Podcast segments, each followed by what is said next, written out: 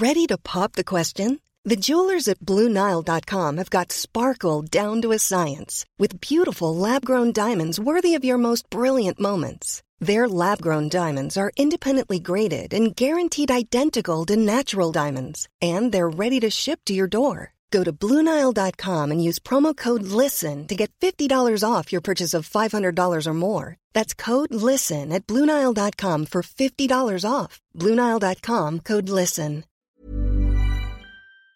Bonsoir, bienvenue dans After Sunday, l'émission qui débriefe le MotoGP. Ce soir, comme d'habitude, j'ai à mes côtés Alexis et Michel. Bonsoir messieurs. Bonsoir. Voilà. Euh, de l'autre côté de la table, vous avez été très nombreux lors du débrief du Qatar numéro 2 à lui poser énormément de questions. On s'est dit, c'est impossible, il faut qu'on le fasse revenir. Vous avez donc Thomas Morcellino qui est de retour avec nous. Thomas, si vous n'étiez pas là pour le débrief du Qatar, c'est Monsieur Statistique du côté du MotoGP. Ça va Thomas? Ça va très bien. Bon, donc évidemment ce soir, on va analyser, décortiquer, débriefer ce très beau Grand Prix de Portimao, le Grand Prix du Portugal qui a vu évidemment la victoire de Fabio Quartararo. Pardon. On aura évidemment dans le fil de la de la de l'émission, eh bien l'image de ce Grand Prix. On abordera ensuite les cinq points marquants qui ont été mis en exergue par Michel Turcot. On aura également une, exclusivité, il faut le dire comme ça, l'interview de Claude Michy, l'organisateur du Grand Prix de France, qui a bien voulu répondre aux questions de Michel. Alexis nous présentera sa rubrique. Et enfin, bien sûr, on abordera le Grand Prix suivant avec notre traditionnel jeu concours. Allez, on commence tout de suite. After Sunday, l'émission qui débriefe le MotoGP, c'est tout de suite après le clin d'œil à notre partenaire. Alors Michel, on passe à ce Grand Prix de Portimao et l'image du jour, je pense que tout le monde autour de la table est unanime. L'image de ce Grand Prix, c'est bien évidemment le retour de Marc Marquez. Effectivement, c'était euh, l'événement du week-end, c'était le, moment que tout le monde attendait. Euh, voilà, Marc euh, Marquez n'avait plus couru depuis 265 jours, il n'avait pas passé une ligne d'arrivée depuis 518 jours, depuis le Grand Prix de Valence 2019. On se demandait s'il allait un jour être capable de remonter sur sa Honda, de reprendre le départ d'une course. Ben voilà, il a levé les doutes, il s'est rassuré. Euh, beaucoup d'émotions à l'arrivée de la course, hein, on l'a vu en pleurs, on l'a vu acclamer euh, son, son, retour au box euh, par toute son équipe. Et il a fait un week-end bah, à la hauteur de, de, de sa légende, on va dire, à la hauteur de Marc Marquez. Troisième de la FP1 à 0,2 secondes de Vinales, dans des conditions un peu particulières, puisqu'il avait plus la nuit, donc la piste était encore un petit peu séchante. Donc bon, plupart des pilotes n'avaient pas pris n'ont pas pris de risque. Lui, euh, voilà, il voulait se rassurer, il est sorti. Il voulait se jauger tout de suite en fait. Tout de hein. suite, sixième de la FP2. Le lendemain matin, c'est un peu plus compliqué. Il est onzième de la FP3, donc il doit passer par la Q1 où il réalise le meilleur temps. Et puis donc en Q2, euh, il est sixième sur la grille. Euh, voilà, super, euh, super séance d'essai. euh, su- on lui avait dit la deuxième journée sera plus difficile que la première parce que, enfin, les médecins, on lui a Mm. dit, c'est les médecins qui lui avaient, qui lui avaient expliqué un petit peu ce qui allait se passer. Donc, euh, il a, la douleur s'est hein. accentuée au fil des tours. euh, voilà, mais euh, en tout cas, il fait, la- il fait une, une super course. hein. Il termine 7ème à 13 secondes du vainqueur. Il termine premier pilote Honda. Il termine devant son frère qui est à 4 secondes derrière lui. Mm. C'est incroyable. Après- C'est pas des bonnes nouvelles pour Paul Espargaro tout ça. Bah non, euh, Paul en plus, lui, Oui. euh, il s'est mis à plat ventre. Non, il a eu une. Ah oui, pardon, il s'est mis à plat ventre aux essais. Oui, Ouais. excuse-moi. Ouais. Il est tombé en la course. Voilà. Et puis en plus, Marc, il s'est vraiment pas facilité la tâche parce que je crois que c'est Fabio qui le disait. euh, le circuit de Portimao, c'est sans doute le plus physique du calendrier. Ouais, puis il avait pas couru. Alors, on, on a dit qu'il il avait roulé dessus, mais il a jamais fait de course l'année dernière pour le. Grand Prix. Il n'était pas là. Non. Donc, Non, euh, non, non, non. c'était pas le, le plus simple effectivement, comme le dit C'était pas Alexis. le plus simple, mais bon, il n'avait pas trop le choix. hein. Il aurait aimé venir au Qatar, mais les médecins lui ont déconseillé de, de reprendre euh, à ce moment-là. On sait qu'avant le Qatar, il avait fait des essais à Barcelone, à Portimao, donc avec la, la- la Honda de, entre guillemets de série. Mm. Euh, voilà. Après examen, euh, la fracture n'était pas encore assez solide pour, au goût des médecins pour, pour lui laisser prendre le risque de rouler au Qatar. Donc voilà, dès qu'on lui a donné le feu vert, Il est arrivé. il est arrivé, euh, voilà, il a fait ce qu'il a fait. Maintenant, il sait que euh, il n'est pas sorti d'affaire pour autant. Enfin, il n'est pas sorti d'affaire. Il, il va falloir encore du temps Ouais. pour être à 100%. On lui a dit qu'il pouvait pas s'entraîner euh, d'ici GRS. Pas de question de faire de la moto, pas question d'aller faire du dirt track.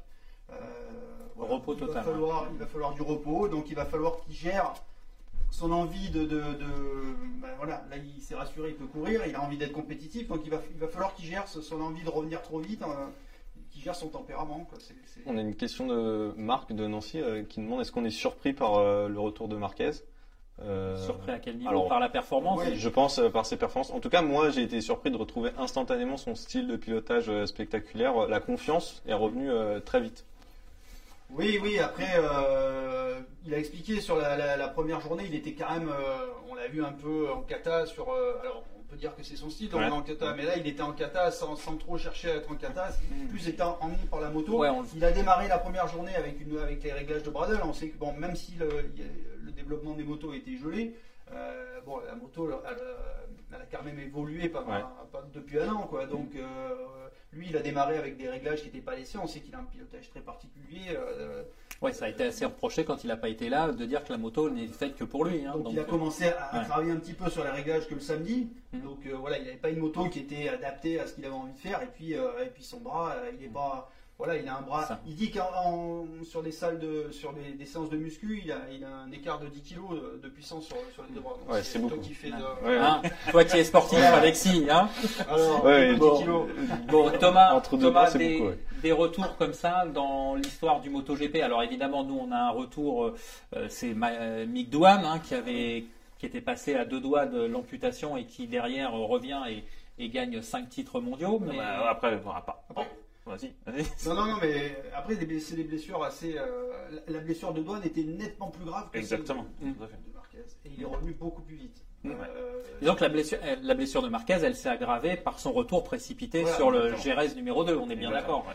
Puis il a eu une infection euh, qui a, Voilà. qui a Ouais, complètement. Mais des retours comme ça en compétition. Bah, euh, après, voilà, bon, hormis Douane, mais bon, c'est vrai que Douane, ça reste quand même l'exemple même. Mais bon, après, il y a eu Lorenzo qui s'était fait opérer il n'y a pas si longtemps que ça, en 2015. euh, À en Seine. À Seine, euh, en 2013, pardon. ouais, il se casse la Il clavicule casse la vendredi, clavicule, il se fait exactement. opérer, il revient, il, fait revient, ça. euh, il fait Ça, ça, c'est quand même incroyable. C'est ça, il y a eu enfin, après on peut prendre même des, après des, des maladies entre guillemets, parce qu'il y a Stoner qui a souffert d'une intolérance au, lactose, qui a été euh, absent des Grands Prix pendant X mois et qui est revenu en gagnant ensuite. Euh, Dani Pedrosa qui s'était absenté pendant quelques Grands Prix euh, pour un problème de hard pump et qui était revenu euh, Mhm. aussi après quelques, quelques Grands Prix qui, était- qui avait réussi à regagner derrière. Donc, Donc il y a eu quelques exemples, mais c'est sûr que ça n'a rien de comparable avec un Mick Douane ou un, ou un Kevin Marquez. Schwartz qui s'est qui s'est quand même massacré à Ah bah, bien sûr, reprises, bien sûr. poignet, bassin. Exactement, donc il y en a énormément. Quoi. Je rebondis sur ce que tu dis, le, le arm pump là. euh, on a quand même encore deux pilotes qui se sont fait opérer juste avant euh, ce Grand Prix, c'est Iker Lecuona et Jack Miller.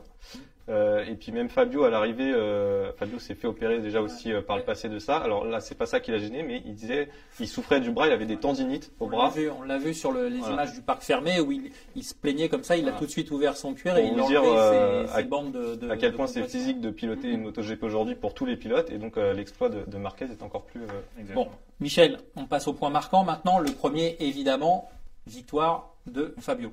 Bah oui, euh, victoire éclatante.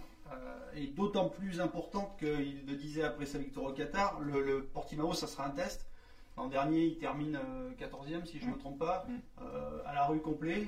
Oui, avec Morbidelli qui avait tiré Ouais, son avec épingle. Morbidelli avait sauvé les Ouais, meubles moto avec, différente, une, voilà. avec une moto de l'année précédente. euh, mais bon, là, il y avait quand même des gros gros doutes euh, chez Yamaha. Est-ce que le nouvel aimant allait être dans le coup à Portimao? Ben voilà, ça a été le cas. Euh, la moto était là. Vinales, bon, il, a complètement, il est passé au travers de sa course, mais en, en qualif, il était là. Donc voilà, une moto. euh, en fait, Fabio le dit, il a retrouvé la moto qu'il avait à Gérez euh, en juillet dernier, c'est-à-dire euh, la moto qui était celle avant qu'on lui réduise la puissance, qu'on lui enlève des settings électroniques euh, à cause des problèmes de fiabilité. Il y avait eu quelques casse moteurs, donc voilà. Là, il retrouve la moto qu'il avait eue en début de en début d'année dernière, avec laquelle il gagne ses deux courses en Espagne. Euh, et euh, il retrouve du- un nouveau châssis aussi avec lequel il a un très bon feeling de l'avant. Donc euh, voilà, grosse confiance dans le train avant. Et puis lui-même, il l'avoue, il a bossé cet hiver avec son psy euh, pour euh, bah, arrêter de se mettre en, en panique quand ça va pas, arrêter de voir les choses de manière négative quand c'est pas comment. Voilà. Là, il fait encore un début de course, il est sixième, il prend son temps, il prend son temps, il double. Alors que ça fait des années qu'on nous répète que les Yamaha pour gagner, il faut partir devant et il faut pas avoir à doubler. Là, au Qatar comme euh, comme à Portimao, il est Ouais, capable. puis là encore, Il est capable de doubler, et puis après il imprime, Ouais. il imprime un rythme incroyable, il est en 39 tout long, et euh, Rins derrière essaie de suivre, se met par terre. Après c'est au tour de, Ouais. aussi de, de, de Joanne de tomber, Ouais. donc là il fait, il fait le trou, puis après euh, et en plus c'était bon, moins flagrant qu'au Qatar, mais enfin la ligne droite de, de Portimao, on l'a vu plus d'une fois, les Ducati, elles étaient, elles étaient bien servies. Et puis moi ce que je, re- je, re- je retiens aussi, c'est que je pense qu'il a peut-être mis le doute aussi dans ses adversaires, parce que pendant euh, de nombreuses séances, c'est le seul à avoir roulé en pneus durs. quasiment. C'est le seul à avoir, à avoir Essayé le essayé pneu dur, le pneu dur en se disant que ça va peut-être me servir. Et comme le dimanche il faisait plus chaud. Il a pu se dire bah, je vais partir le- avec le pneu dur sans avoir de doute puisque ce, ce pneu, alors même s'il était peut-être un peu mieux avec le médium, il s'est dit de toute façon ce, ce pneu fonctionne aussi donc euh, je joue la sécurité. Et pas de risque. Et d'ailleurs, il a bien insisté à, à l'arrivée là-dessus en disant que, euh, contrairement aux autres pilotes Yamaha qui sont partis avec ce pneu dur sans l'avoir essayé, lui, il avait essayé avant et avait été plus malin qu'eux. Ouais. Et ça, il s'est fait Ouais, parce que plaisir je de le pense rappeler. que euh, en FP4, je crois que c'est encore l'un des seuls à rouler en, en pneu dur et il fait le meilleur temps, si je dis pas de, Il de- fait, de euh, une, mémoire. hein, il fait- qu'il il fait une meilleur temps. FP4 incroyable parce qu'il Ouais. est le seul à descendre, euh, à faire 8 chronos sous les euh, une 40, Mm. et alors que personne d'autre ne passe sous les une 40. Ah ouais, non mais et puis bah après forcément dans la tête des autres, on cogite. Ah bah tiens, il roule en dur, nous on l'a pas essayé, ça marche. Qu'est-ce qu'on fait quoi? J'imagine Ouais. que là, il, il avait préparé euh, sa course correctement. Je pense que Vinales qui a pas un gros moral, euh, il est déjà un peu miné. quoi. Alors Ouais. justement, on nous demande euh, un internaute euh, si euh, Fabio, euh, est-ce qu'il va refaire la même saison que l'année dernière, sous-entendu un début de saison en fanfare, fanfare et s'écrouler, ou est-ce qu'il a appris euh, de ses erreurs? Est-ce que c'est vraiment l'année du titre? C'est un peu tôt pour le dire. hein. Ce qui est sûr, c'est que on l'a dit, la moto est beaucoup mieux que l'an dernier. Euh, Il est beaucoup mieux que l'an dernier lui aussi. Lui a progressé, il a gagné en maturité, il a appris de ce qui s'est passé l'an dernier. Et voilà, là il démarre bien. Prochain Grand Prix, c'est à Jerez. On peut imaginer qu'il va être dans le coup Mm. vu ce qu'il a, ce qu'il a fait l'an dernier. Euh, voilà, après on va arriver au Mans, on va arriver euh, sur des circuits. Il va peut-être falloir gérer aussi la pluie. euh, voilà, des, des circuits où il a On n'a lui- pas roulé, de- on n'a pas roulé l'an dernier, Mugello par exemple. Donc il, voilà, il va y avoir des situations nouvelles. Et encore une fois, euh, On va, on va essayer de pas trop se précipiter. C'est très très bien ce qu'il fait parce que on l'a, on l'a quand même pas dit, mais il est en tête du championnat du monde. Tout à fait. Donc euh, un Français en tête du championnat du monde en Bah, MotoGP, euh, c'était déjà euh, voilà, Ouais. c'est il il y a voilà, euh, l'histoire retient que c'était la semaine dernière. enfin, il y a 15 jours Ouais, effectivement. ouais. Effectivement. ouais. Donc retrograde au classement, mais oui, il est en tête avec 15 points d'avance. Voilà. hein. Voilà. Mal. Donc euh, voilà, plutôt plutôt Avant pas mal. Jerez, c'est pas mal. Voilà. On passe euh, au Alors, deuxième. Allez, une petite dernière question Ouais. de Lisa euh, de Lyon. Euh, C'est vrai qu'il nous dit aussi que Fabio a travaillé avec un psy euh, cet été. Ouais. Euh, voilà, c'est pour mieux gérer ses émotions, ça aussi, ça peut faire la différence euh, cette année. Ouais, ouais, on en parlait, effectivement, ça l'a. Il a appris à contrôler ses émotions et surtout, à- il, a, il a insisté là-dessus, hein, sur avoir une, une pensée positive. Quoi. Mm. Non, a- arrêter de, de- dès qu'il y a un truc qui, qui le contrarie, de, de- de voir les choses en noir. Quoi. Mm. Donc, voilà, et ça, c'est hyper important, euh, euh, d'accepter qu'il puisse y avoir des difficultés et faire en sorte de les surmonter en, en- en étant optimiste. C'est quand même euh, la clé du Mm. succès. Quoi. Donc le deuxième fait marquant, Michel, Johan Zarco.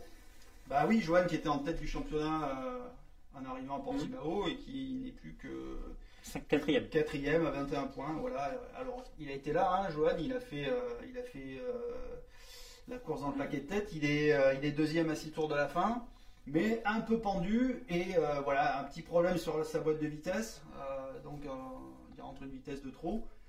Euh, comme il est un peu limite avec son pneu avant, euh, bah voilà, il croise les skis et Ouais. euh, Ouais, c'est c'est dommage parce qu'il était, il c'est était bien. dommage. Alors euh, voilà, bon, il, Ouais, il pouvait, il pouvait espérer le podium. Voilà. peut-être pas la deuxième place, mais la dernière, je pense que ça, la troisième place, je pense que ça Il a, dit, pouvait. il a dit j'ai perdu 10 points, donc euh, Mm. voilà. Mm. J'ai perdu 10 points, donc 10 points, c'était un top 5. quoi. C'est Ouais, vrai qu'il avait un peu, euh, il, il a peut-être été un peu trop gourmand, mais il a encore, on sent, on sent qu'il a encore, euh, il n'est pas encore dans l'optique de gérer un championnat pour un titre. Il est dans, dans le besoin de performer pour se donner de la confiance et pour mieux maîtriser cette moto. quoi. Il n'est Mm. pas encore passé le step de, de- de la gestion du titre. Je Après, pense euh, que c'est la bonne attitude. Je sais ouais, pas ce que puis tu en penses, mais. Le point positif, c'est que, bon, autant au Qatar, on pouvait s'attendre en, en général à des belles performances des Ducati, puisqu'on sait que c'est quand même une, une- un tracé qui leur convient.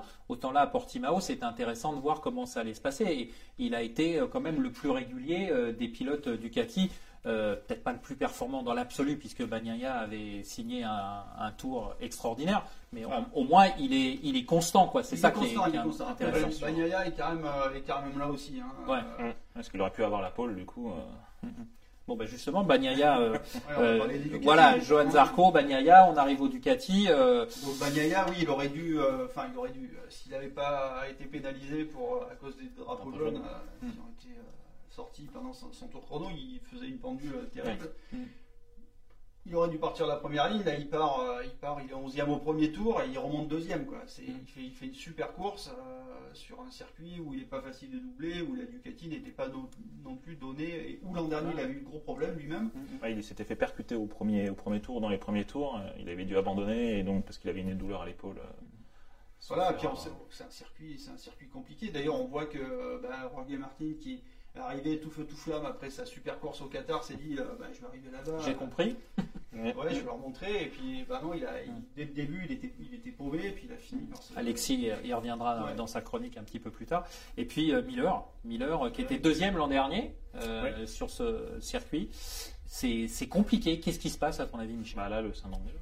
Oui, Ouais. il, il s'est fait Enfin, là, en l'occurrence, c'était pas, enfin, Ouais, pas c'est une le erreur, problème, c'est euh, qu'il fait une erreur. euh, en fait, il- pour en avoir discuté un peu avec David Tardoni pendant le week-end, il se met une pression terrible, quoi. Et, euh, et du coup, euh, voilà, il, roule en dedans et euh, sous pression. Là, il, il galère encore dans le top 5, il galère avec Aleix Espargaro. Espargaro le double, il veut redoubler, et puis il fait une erreur pour, euh, en bagarre avec lui. Et euh, voilà, il, il fait- enfin, après, c'est un, c'est un type honnête, hein, il Ouais. a dit, il fait une connerie. euh, tombé, donc euh, il s'en veut.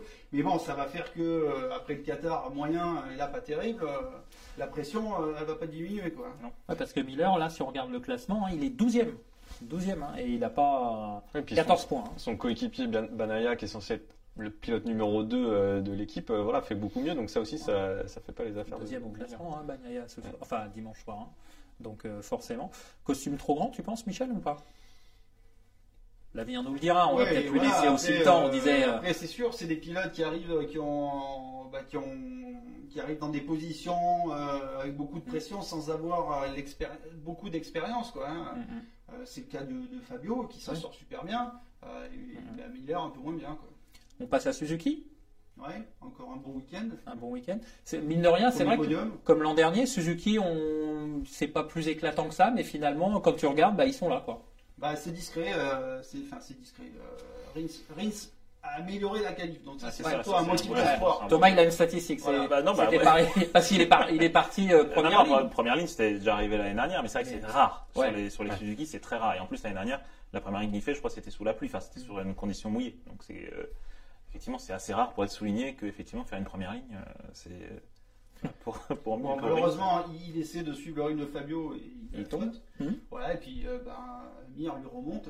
Alors, à, sou- à souligner que Mir, ce week-end, n'avait pas avec lui son chef mécanicien, Francky Cartielli, qui, était, euh, Mhm. qui a Covid. positif au Covid, donc qui, est, euh, qui a dû rester chez lui en, en Andorre. Donc euh, voilà, ça a un peu perturbé son travail.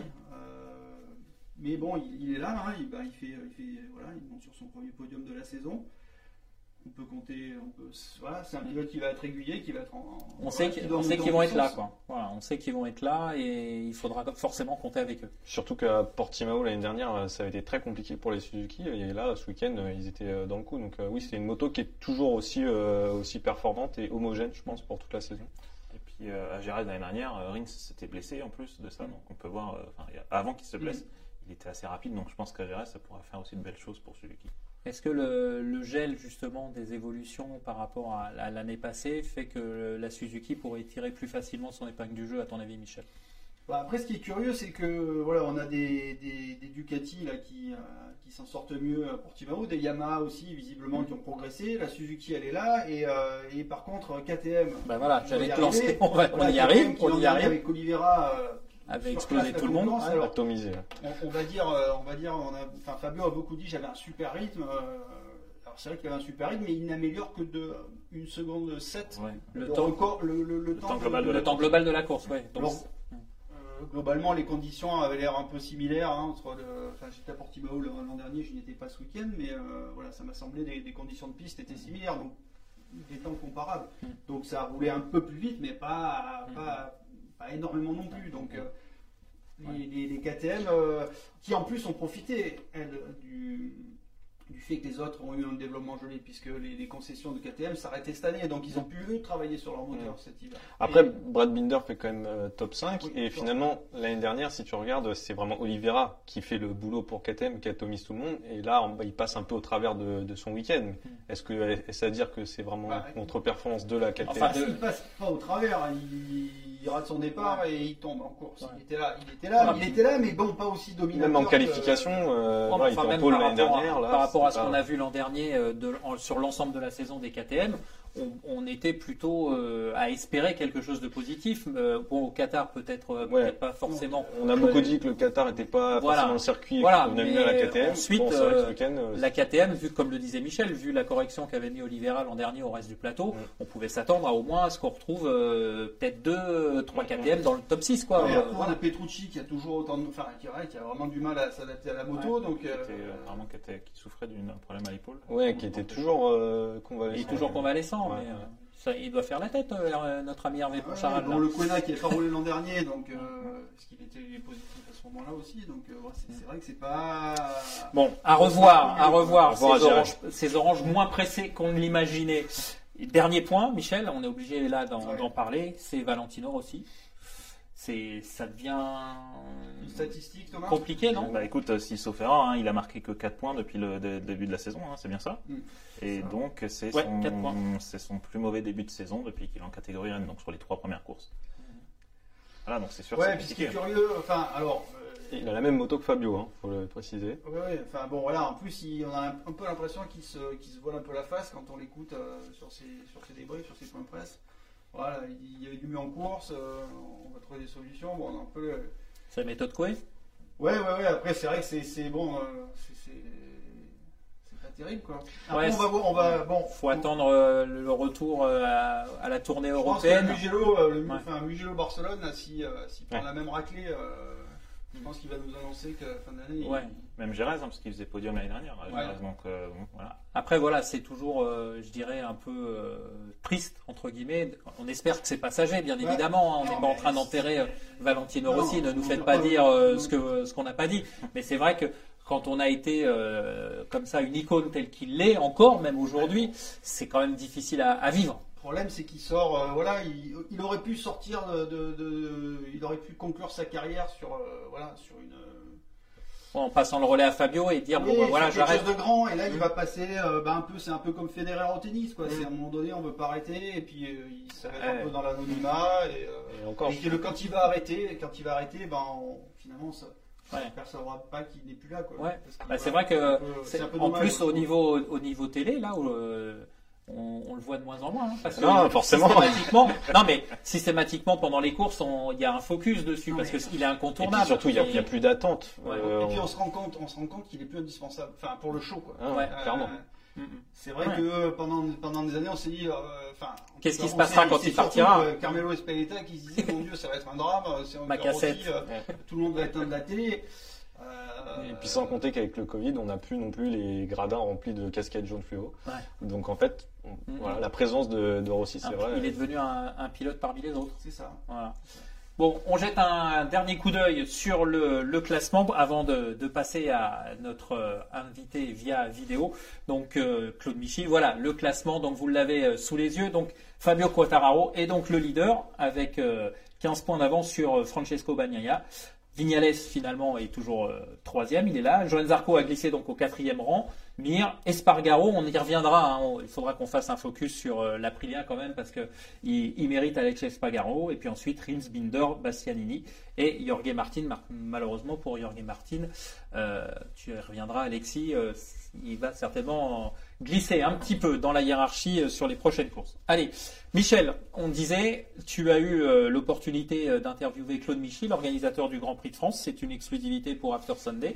Euh, bah, ce que je te propose, c'est qu'on regarde euh, la capsule que tu as enregistrée euh, cet après-midi avec lui, et ensuite on revient pour, en plateau pour en, en débriefer. Allez, on regarde tout de suite Claude Michy.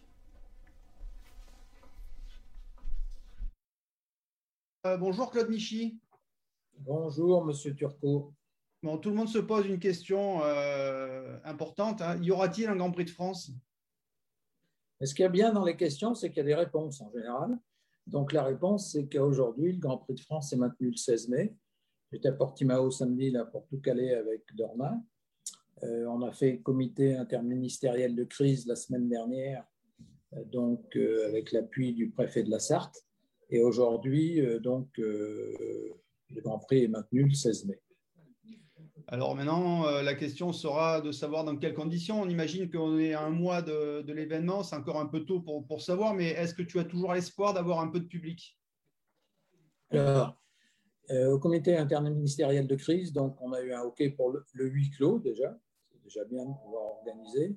Le deuxième point, c'est que euh, en réalité, le 30 avril, on devrait avoir une réponse sur une possibilité de jauge, parce qu'on a fait une, une proposition euh, de pouvoir accueillir du public avec un test PCR euh, de moins de 96 heures euh, sur une plateforme qu'on a mis en place avec BioGroup, un laboratoire donc, médical, qui permet de récupérer les coordonnées, le contact de la personne qui a le PCR et qui recevrait sur son téléphone un, QR code qui permettrait d'accéder sur le circuit avec, avec son billet.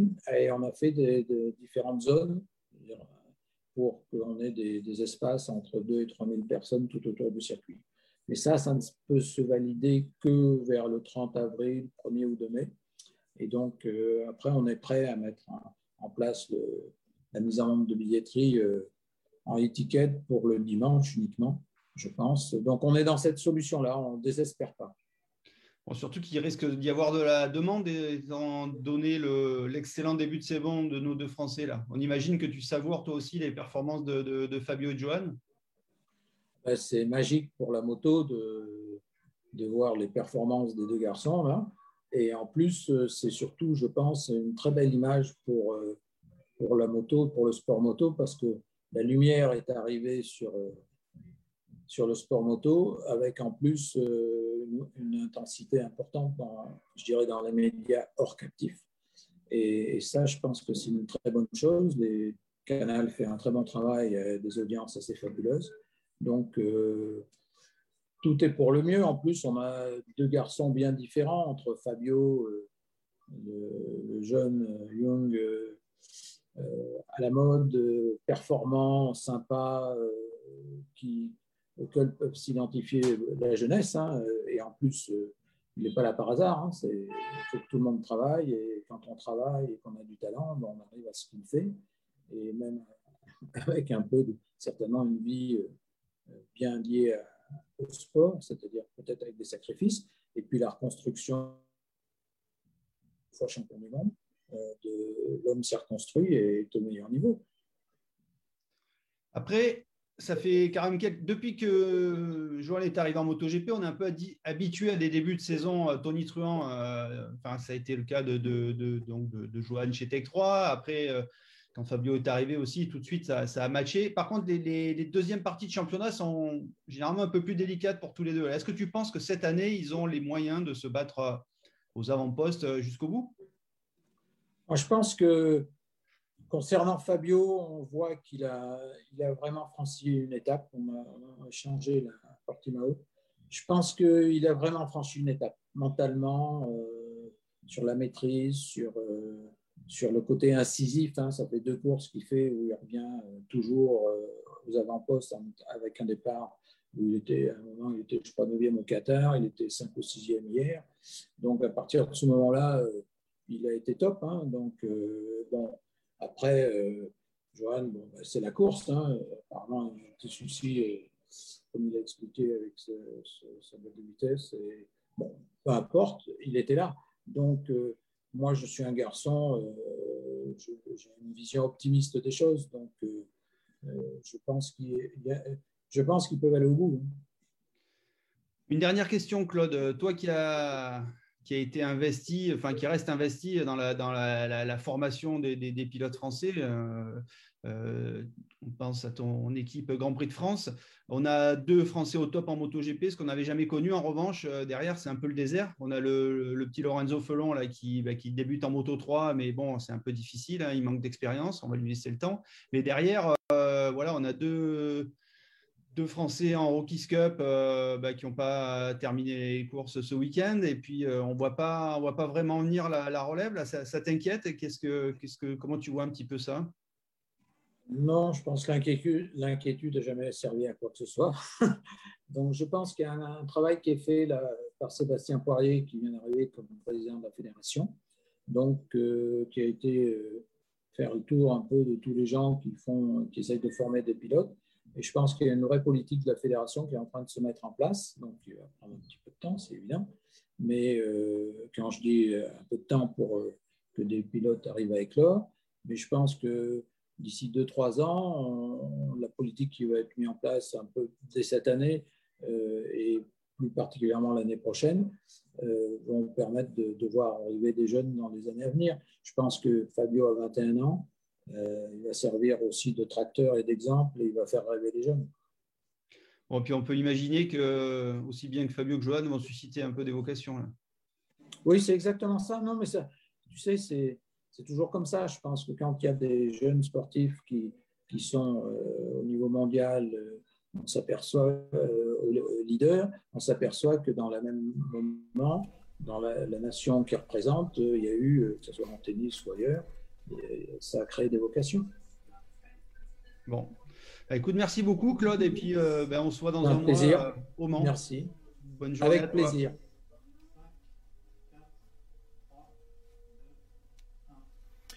Voilà donc euh, l'interview euh, de Claude Michel. Il y avait un peu de vent chez toi, non, Michel, euh, pour, cette interview? Bon, le point positif, c'est que on a bien compris que Claude, il n'avait pas vraiment lâché l'affaire sur le côté public. Hein. Non, non, il reste optimiste. Il espère, voilà.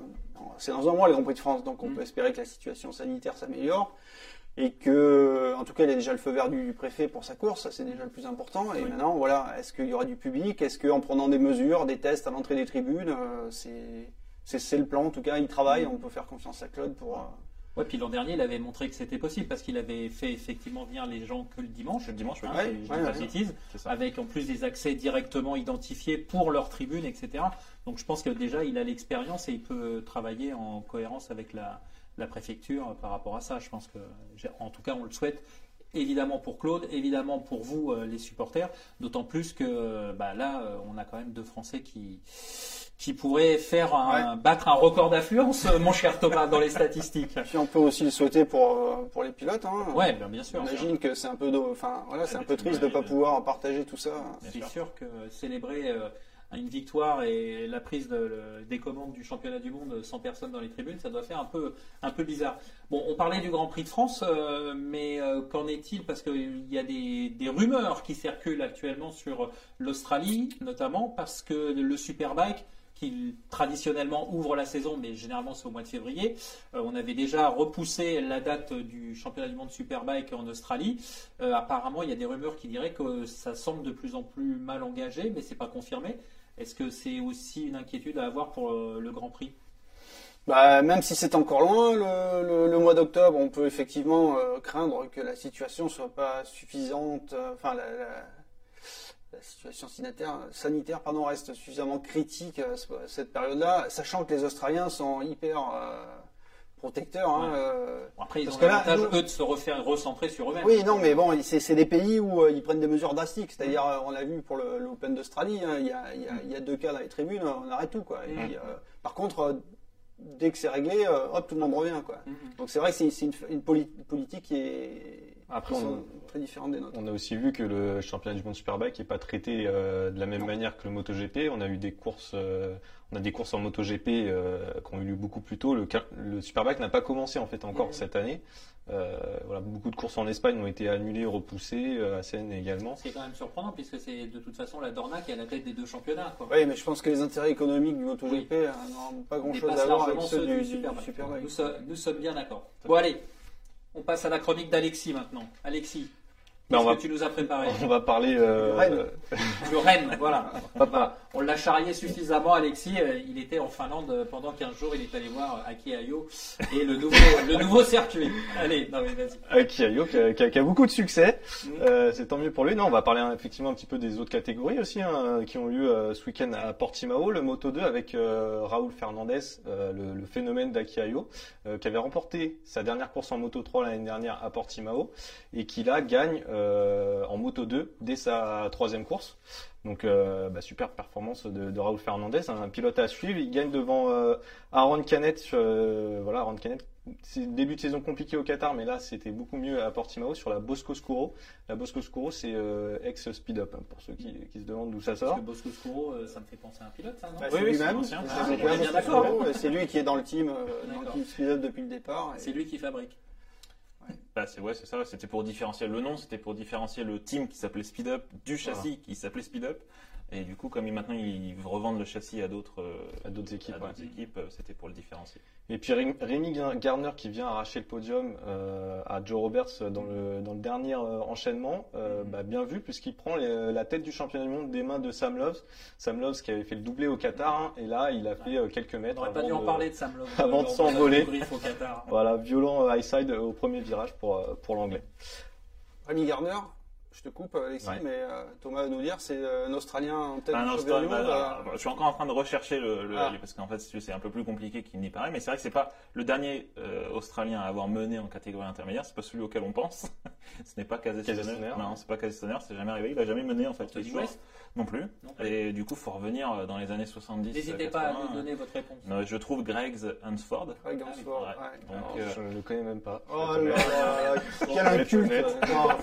Continue, continue Alexis. Et du coup, il faut remonter si loin. Donc, c'est pas, Ouais. c'est pas Casey Stoner, euh, en tout cas, ce que D'accord. j'en sais. Donc, maintenant, je suis encore en train de rechercher pour confirmer, en tout cas, ce pilote-là. Parce que trouver les classements d'époque euh, après les, chaque course, c'est pas évident. Ouais. Mais, mais voilà. Donc, c'est vrai que c'est assez rare, du coup, pour Rémi Garner. Moto Bien. 3, Alexis, maintenant Moto 3, encore, Et une encore fois, Aki Ayo. notre ami Aki Ayo, Ah, avec euh, Pedro Acosta, bon, on, on le présente plus, hein. Oui, après son Euh, du Qatar. Pedro Acosta qui gagne euh, donc qui gagne la deuxième course au Qatar et qui regagne ce week-end face à Denis Foggia. Euh, trois courses, trois podiums. Thomas, je crois que c'est toi qui nous avais sorti cette statistique. C'est il faut remonter à Daijiro Kato pour trouver un rookie qui, euh, qui est sur le podium de ses trois premières courses en Grand Prix.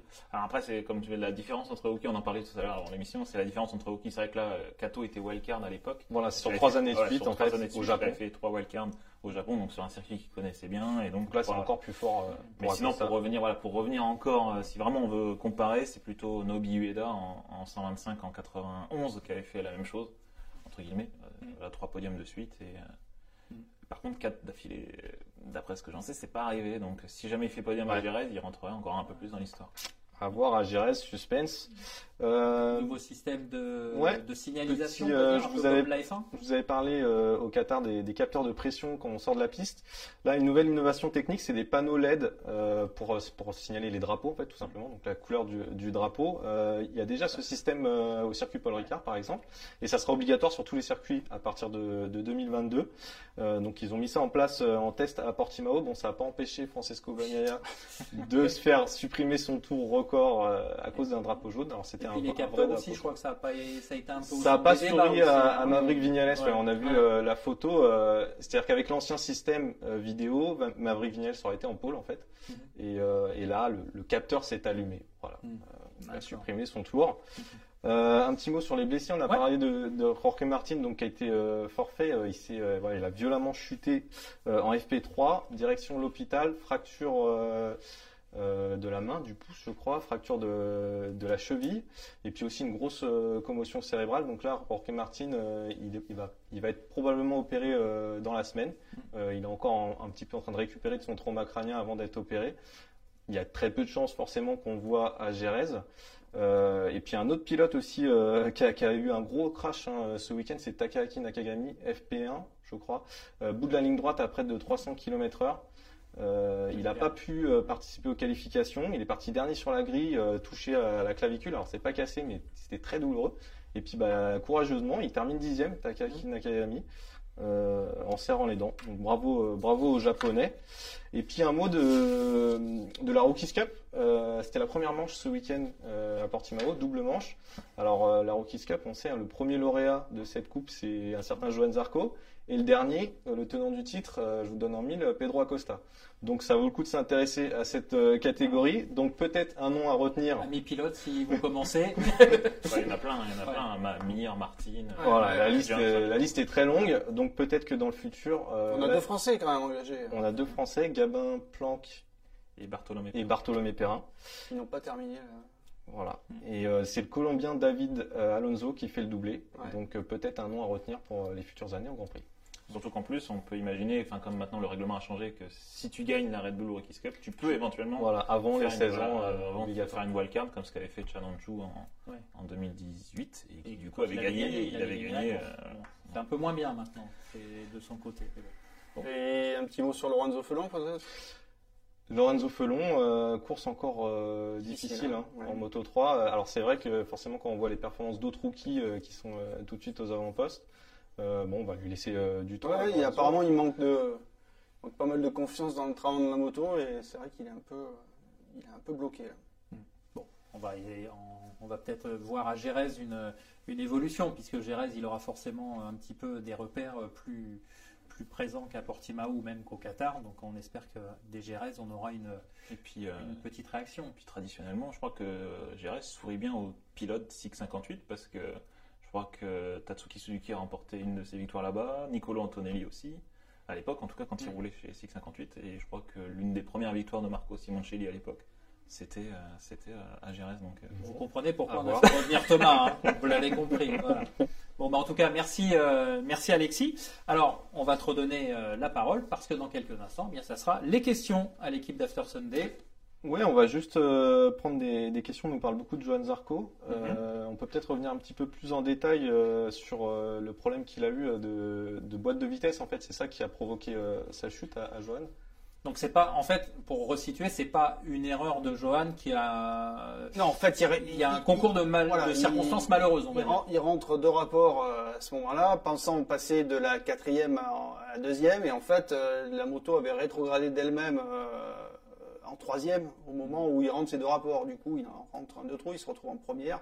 Et là, le- le- comme son pneu avant est fatigué, la, la petite pression supplémentaire sur l'avant. euh, Ouais, on le voit d'ailleurs sur les images, hein, quand on, il rentre, on voit la moto qui, qui louvoie un tout petit peu, et de fait, au moment où il est sur l'angle, bah, il est plus tout à fait sur la trajectoire, et c'est ce qui apparemment, c'est sa un, chute. C'est un problème qui, euh, qui est assez, euh, enfin, qui est identifié chez Ducati, c'est déjà arrivé. D'accord. Bon. Autre question Et autre question sur Johan, euh, euh, bah, justement, est-ce que cette chute, tu penses que ça peut lui un, petit peu casser sa dynamique et lui euh, miner le moral euh, Ouais, c'est pas le genre à avoir le moral miné facilement. Euh, non, je pense pas. Je pense pas que ça. Bon, ce qui est ça, important, ça mettre un coup d'arrêt à sa progression. Voilà. Il, après, la- on peut douter quand on est tombé sans savoir pourquoi. Là, il y a une explication technique, donc euh, il n'y a pas de raison qu'il ne soit pas dans le coup à Jerez, quoi. Ouais. Ouais, puis en plus, euh, comme tu le disais tout à l'heure, quand on, on a évoqué euh, les, les points marquants du Grand Prix, Michel, lui, il il s'est pas caché derrière sa chute en disant ah, je, serais- je suis sûr que je terminais deuxième. Il a dit j'ai perdu 10 points, donc pour lui, il savait qu'il jouait un top 5. Voilà. Donc, Ouais, ouais, il savait qu'il était un peu, voilà, il, il était même un peu mieux que ce qu'il espérait parce qu'il il était un peu, il était un peu pendu, on va dire. hein, il, a, il, il a admis lui-même. Donc, euh, voilà, on a- il a besoin, il a besoin de, de- de- encore de maîtrise, de mieux maîtriser, de mieux sentir. On sait que, que Johan, c'est un pilote qui, qui, qui- il a appris à piloter comme ça, quoi. Il a besoin de d'être en confiance pour, euh, voilà, pour aller de plus en plus vite. Il, il- il est sur cette dynamique-là, quoi. non. Après, on arrive encore à Jerez où Ducati a fait podium l'année dernière et puis, euh, Puis lui, il a et fait, puis il a fait aussi des belles courses là-bas. course là-bas Ouais, avec ouais, la, la Yamaha. La Yamaha. Donc, euh, Eh bien, justement, Thomas, tu me tends la perche pour la transition parce qu'il n'y avait plus de questions, Alexis Non, on va- on va Bon, enchaîner. D'accord, on va enchaîner. Bah, justement, ça tombe bien parce que la prochaine rubrique, c'est justement le jeu concours et les pronostics, messieurs. On vous attend. Je me suis encore fait avoir, j'ai pas réfléchi. Euh, ouais, Bah, je façon, tout le monde aura oublié. Tu veux dire n'importe quoi. là. Alors, le prochain Grand Prix. non, mais- pronostiqué Fabio vainqueur du deuxième Grand Prix. Voilà, plus sérieusement, le prochain Grand Prix, on l'a évoqué, c'est Gérez. Donc, Fabio, on, on l'attend évidemment par rapport aux courses qu'il a fait réaliser l'an passé, ce doublé euh, historique. Johan, on l'attend, Johan, pardon, on l'attend aussi parce qu'il a toujours bien roulé. Qui, euh, qui d'autre? Parce que Bah, les Yamaha avaient très très bien marché l'an dernier. Bah, écoute, Ouais, si, ouais, si ouais. tu, si tu, enfin là tu cites, euh, tu cites euh, Fabio, mais c'est vrai que les- Les- le, les- le duo l'année dernière c'était Fabio euh, Vignales. Ouais. Ils ont fini tous les deux premier, Rossi, deuxième. Rossi fait un podium. hein. Et Rossi fait un podium, il fait un triplé, c'était l'un des premiers triplés Yamaha depuis quelques années. Et c'était Et- Dovizioso, hein, c'est ça? Et Dovizioso sur la première course. Ouais. donc, du coup, parce que Rossi avait cassé son moteur je crois, sur la première course. Et- Ouais. Tout comme, Donc, euh, Binder avait fait, euh, enfin, Oui, c'était mais- mis par terre, mais il avait fait des super essais avec la KTM. euh, ouais, puis même il avait fait une. Les Sus sont, sont, sont plutôt bien euh, Morbidelli aussi avec assez. Oui, la deuxième Ouais, course. ouais, ouais, la deuxième course. Bah, Bagnaia aussi avec assez, alors qui remontait euh, pas mal. Donc ouais, il y a pas mal d'inconnus. Donc faites vos jeux avec tout ça. Bon, Thomas, allez, je note, vas-y. Non, bah écoute, les. Si tu réponds, tu reviens. Bon, ok. Non, non, bah écoute, ouais, je vois bien Fabio. Enfin, je veux dire, là, ça, ça me semble évident. Et puis après, encore une fois, euh, un- ouais, je pense qu'il y aura encore une, une deuxième Yamaha sur le podium. Mm. Donc Vignales, j'ai du mal, j'ai du mal à voir euh, Rossi ou Morbidelli. Ça risque d'être peut-être un peu plus compliqué, mais bon, après, euh, voilà, peut-être, euh, je pense à Marc Marquez. Mm. Euh, un podium, je pense que ça peut être envisageable. Alexis? Fabio, Bagnaia, Vignales. C'est pas moi qui réfléchis. hein. Michel Euh, allez, Fabio, ouais, je vais dire Fabio. Euh... Mir Mhm. et Bagnaia. D'accord. Bon, bah, très bien. Alors, vous concernant les internautes et euh, vous qui nous regardez ce soir, eh bien sachez que vous avez intérêt à nous donner vos pronostics. Alors, on vous rappelle qu'il faut donner l'auteur de la pole position et évidemment le podium de la course parce que, eh bien, suite à ce Grand Prix, il y aura un lot très très sympa. Vous aurez un casque réplica à gagner, un casque réplica faut, évidemment offert par notre partenaire. Donc euh, Remuez-vous les méninges, réfléchissez, travaillez et euh, bah, rendez-vous euh, pour euh, le prochain After Sunday après le Grand Prix de Gérèse. On sera là le lundi soir, même heure, même endroit, 19h. On vous attend. Merci de nous avoir suivis. Merci euh, Thomas. Merci Alexis. Merci, Merci. Michel. Bonne semaine. Portez-vous bien. Faites attention à vous. Et on se retrouve juste après le Grand Prix euh, de Gérèse, c'est-à-dire le 3 mai. Voilà. When you make decisions for your company, you look for the no brainers. If you have a lot of mailing to do, stamps.com is the ultimate no brainer. Use the stamps.com mobile app to mail everything you need to keep your business running with up to 89% off USPS and UPS. Make the same no brainer decision as over 1 million other businesses with stamps.com. Use code PROGRAM for a special offer. That's stamps.com code PROGRAM.